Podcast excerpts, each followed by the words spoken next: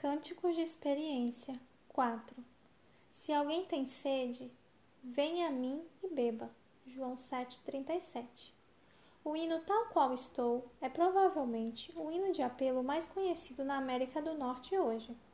Ele tem sido entoado na conclusão de dezenas de milhares de sermões evangelísticos. George Beverly Shea tornou-se popular ao cantar as conhecidas palavras Tal qual estou, eu venho a ti Aceita-me, ó Salvador. Confiante sou em teu amor. Ó Salvador, me achego a ti. Para concluir os apelos evangelísticos de Billy Graham. Muitos cristãos não conhecem a compositora deste hino, nem suas origens. É uma história inspiradora. Charlotte Elliott era uma jovem de raro talento, uma notável pintora de retratos e escritora de crônicas humorísticas. Tudo parecia lhe favorecer. Ainda aos 30 anos de idade, ela sofreu um mal debilitador que a deixou enferma e deprimida.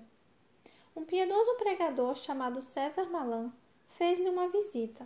O pastor Malan perguntou a Charlotte se ela tinha paz com Deus.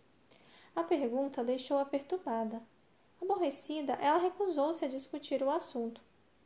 Ao pensar sobre sua falta de cortesia e respeito para com aquele homem de Deus, ela sentiu uma pontada de tristeza. Poucos dias depois, ela o procurou e desculpou-se. Disse que queria tornar-se uma cristã, mas primeiro precisava limpar algumas coisas de sua vida. O pastor simplesmente olhou dentro dos seus olhos e disse: Venha, tal qual você está. Charlotte rendeu sua vida a Cristo imediatamente. Ela abriu seu coração para sua amorosa aceitação. 14 anos depois, ela lembrou-se das palavras que lhe foram ditas por aquele que a levara a Cristo e compôs o hino Tal qual estou, o qual tem levado milhões a Cristo. Não há outra maneira de ir a Jesus, senão tal qual estamos. Não há outro lugar para começar, senão onde estamos. E não há hora melhor do que agora. Pode ser que você nunca tenha ido a Ele antes. Hoje é o dia de fazê-lo.